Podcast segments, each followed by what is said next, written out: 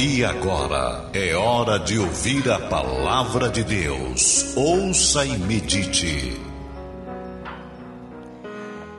Meu querido amigo, meu caro irmão, a palavra de Deus no Evangelho segundo São Mateus, no capítulo de número 6, os versículos 22, 23 e 21 dizem-nos o seguinte: A candeia do corpo são os olhos, de sorte que, se os teus olhos forem bons, todo o teu corpo terá luz. Se, porém, os teus olhos forem maus, o teu corpo será tenebroso. Se, portanto, a luz que em ti há são trevas, quão grandes serão tais trevas? Voltando agora para o 21, que diz assim: Porque onde estiver o vosso tesouro, aí também estará o vosso coração. Meu querido amigo, meu caro irmão, este texto ele nos coloca como nossos próprios juízes. Somos nós mesmos que seremos medidos com a medida com que medirmos. O Senhor Jesus, ele deixou ao critério de cada um o rigor com o qual será julgado. Ele diz: Olha, se os teus olhos são bons, tu viverás em luz. O que que Jesus estava querendo dizer? Olhos bons e mais adiante, olhos maus. Ele estava dizendo: se você olha para uma pessoa e procura nela ver as virtudes que ela tem e destacá-las, Evidentemente que aquela pessoa vai lhe olhar com um olhar também iluminador.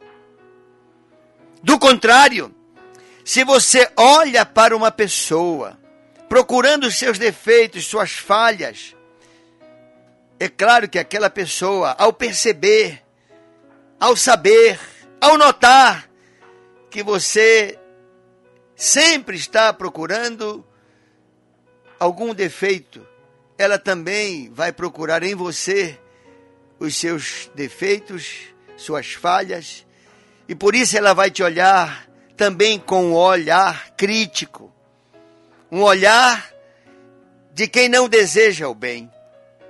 O Senhor Jesus, ele sempre nos colocou como vítimas de nós mesmos ou abençoadores de nós mesmos. Se fizermos a escolha certa e a partir daí tomarmos a atitude certa, certamente nos daremos bem. Mas se fizermos a escolha errada e além de escolher, agirmos erradamente, evidentemente que o prejuízo somos nós quem estaremos colhendo na nossa própria vida. O texto ele diz: olha, a candeia do corpo são os olhos, de sorte que se os teus olhos forem bons, todo o teu corpo terá luz. Meu querido amigo, meu caro irmão, se uma pessoa chegasse comigo e dissesse, Pastor Martinho Carmona, me diga uma coisa, me dê uma recomendação, me dê uma atitude que eu deva ter na minha vida para que o olhar de Deus se agrade de mim, eu diria sem medo de pensar, seja uma pessoa generosa. Seja generosa, inclusive no seu olhar. Tenha sempre para com as pessoas um olhar de ternura. Um olhar que, mesmo que seja na direção de quem estiver lhe ofendendo, olhe como Jesus olhou para aquele homem que lhe perfurou o tórax quando ele estava sendo crucificado. Ele olhou e disse: Pai, perdoa-o, não sabe o que faz. Ele não tem ideia que ele está maltratando justamente aquele que aceitou o sofrimento para que ele tenha a oportunidade da salvação. O olhar que Jesus dispensou a todos foi sempre um olhar abençoador, de compreensão, de ternura, porque é assim que todos nós hoje olhamos para o Senhor Jesus. Ele não olhou para nenhum de nós valorizando os nossos defeitos, as nossas falhas, pelo contrário. Ele diz: Vem como tu estás, vem do jeito que tu estás, e eu vou restaurar o teu coração. E eu me lembro bem de uma situação que aconteceu com uma jovem. Aquela jovem apaixonou-se por um rapaz de uma forma incontrolada. Ela passou a viver em função daquele amor que sentia para com aquele rapaz. Aquele rapaz passou a ser o tesouro daquela jovem.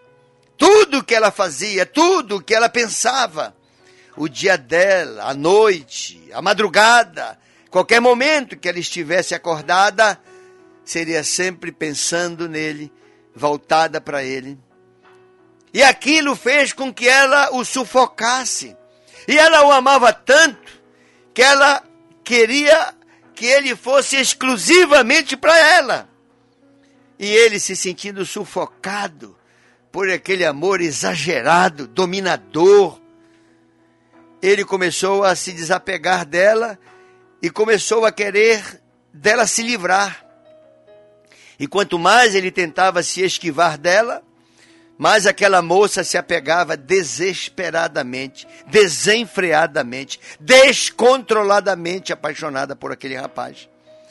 Até que ele tomou uma decisão de largá-la, deixá-la, e antes que ele tomasse a decisão de com ela romper o relacionamento, ele começou a se envolver com outra jovem.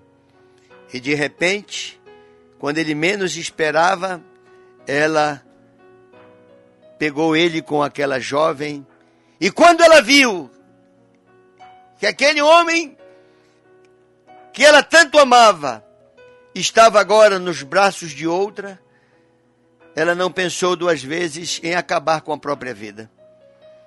Ela ficou tão deprimida, tão oprimida, tão desvalida, que aquela menina jovem não queria mais comer, não queria mais sequer viver.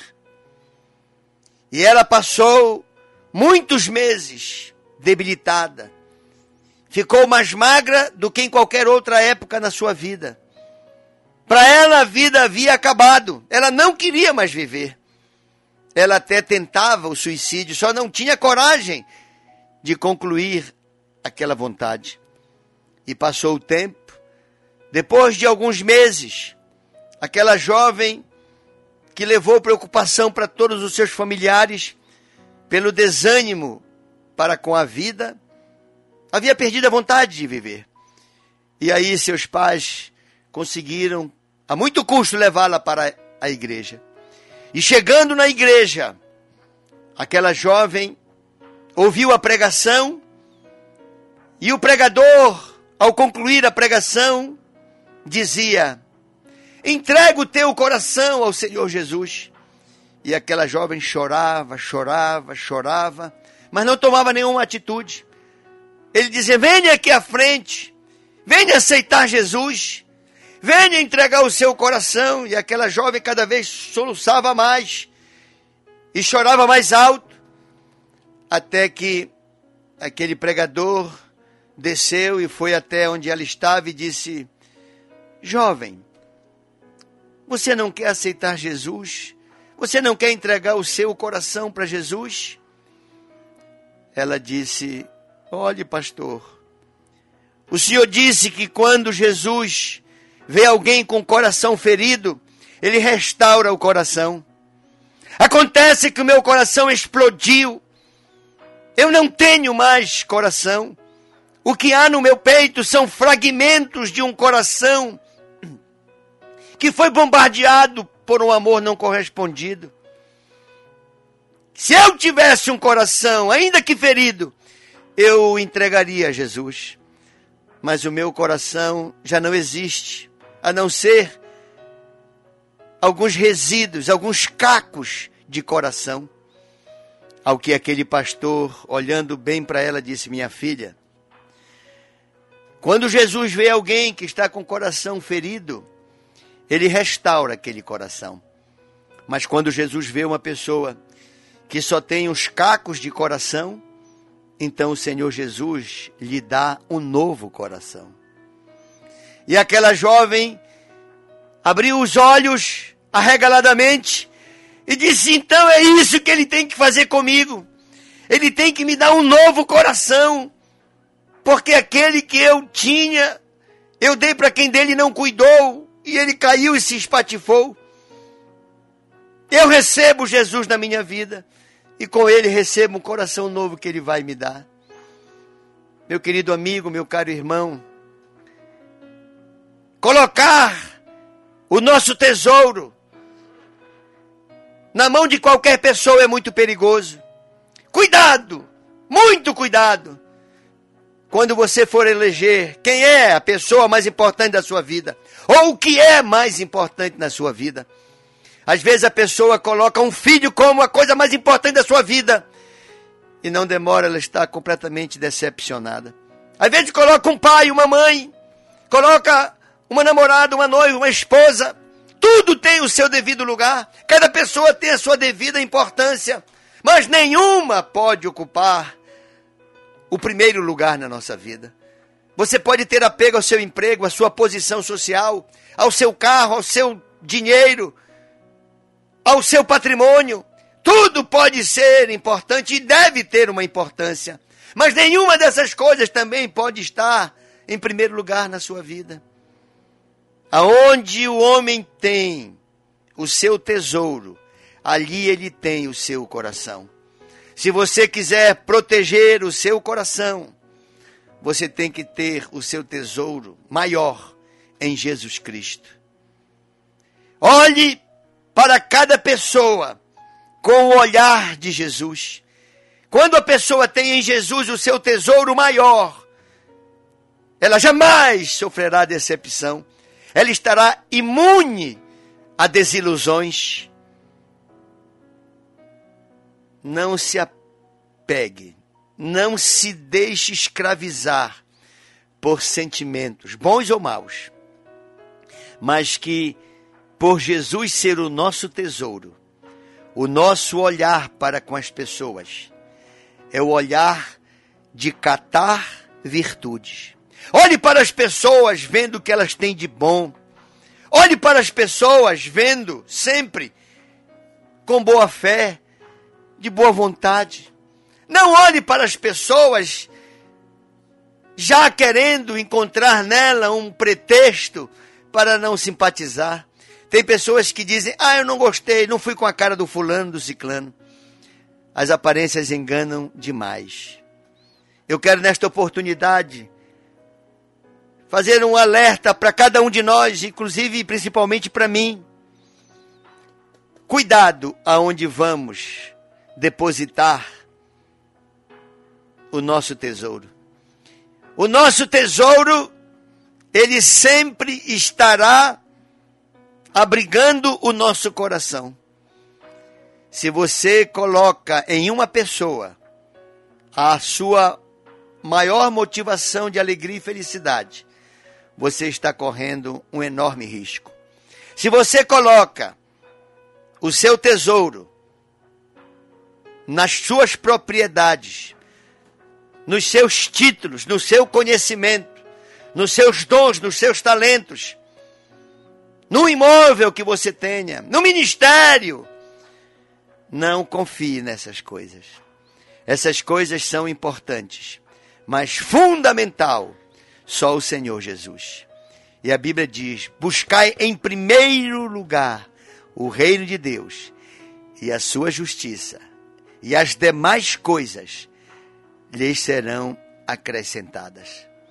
As demais coisas não, não, não nos acrescentam a primeira, que é Jesus. Mas Jesus, ele tem o poder e o amor de nos acrescentar todas as demais coisas. E quando Jesus está reinando na nossa vida, nós passaremos a ter o olhar de Jesus para as situações para as pessoas e, sobretudo, para o futuro. Olharemos para o futuro com a expectativa de que ele sempre será melhor do que o presente. Porque o amanhã com Jesus, ele é garantido. Jó dizia: Sei que o meu redentor vive, por isso creio no amanhã. O meu amanhã em Cristo será sempre melhor do que o meu hoje. O Senhor foi preparar lugar para nós, exatamente, porque a vida eterna será desfrutada sob uma dimensão muito mais extraordinária do que esta limitada, do que este corpo corruptível. Nós passaremos a ter na glória com o Senhor Jesus um corpo incorruptível, que não estará sujeita ou sujeito às enfermidades, aos desgastes, à gravidade, não terá uma nova dimensão. Por isso, sempre em Jesus, o nosso olhar para o futuro é um olhar esperançoso, é um olhar de quem está desejando que logo chegue o amanhã. Por isso dizemos, Maranata, hora vem, Senhor Jesus, porque o nosso olhar, quando olhado pelos olhos de Jesus, são olhares de ternura, são olhares de compreensão, são olhares que ofertam mais do que cobram. Meu querido amigo, meu caro irmão, tenha em Jesus o seu tesouro e nele deposite o seu coração.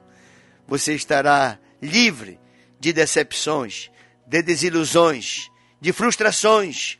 E pelo contrário, a cada dia a sua vida ela vai crescendo de graça em graça, até que chegará o dia que, como varão perfeito, você herdará a vida eterna. Ai daqueles que querem Deus apenas para o presente século. Dos homens é o mais miserável, diz a palavra de Deus. Eu quero te propor no teu coração que tu coloques o teu coração no teu tesouro chamado Jesus Cristo, que ele te garante e ele vai te dar um olhar para a vida que vai te fazer uma pessoa sempre muito iluminada, muito abençoadora e por consequência muito abençoada.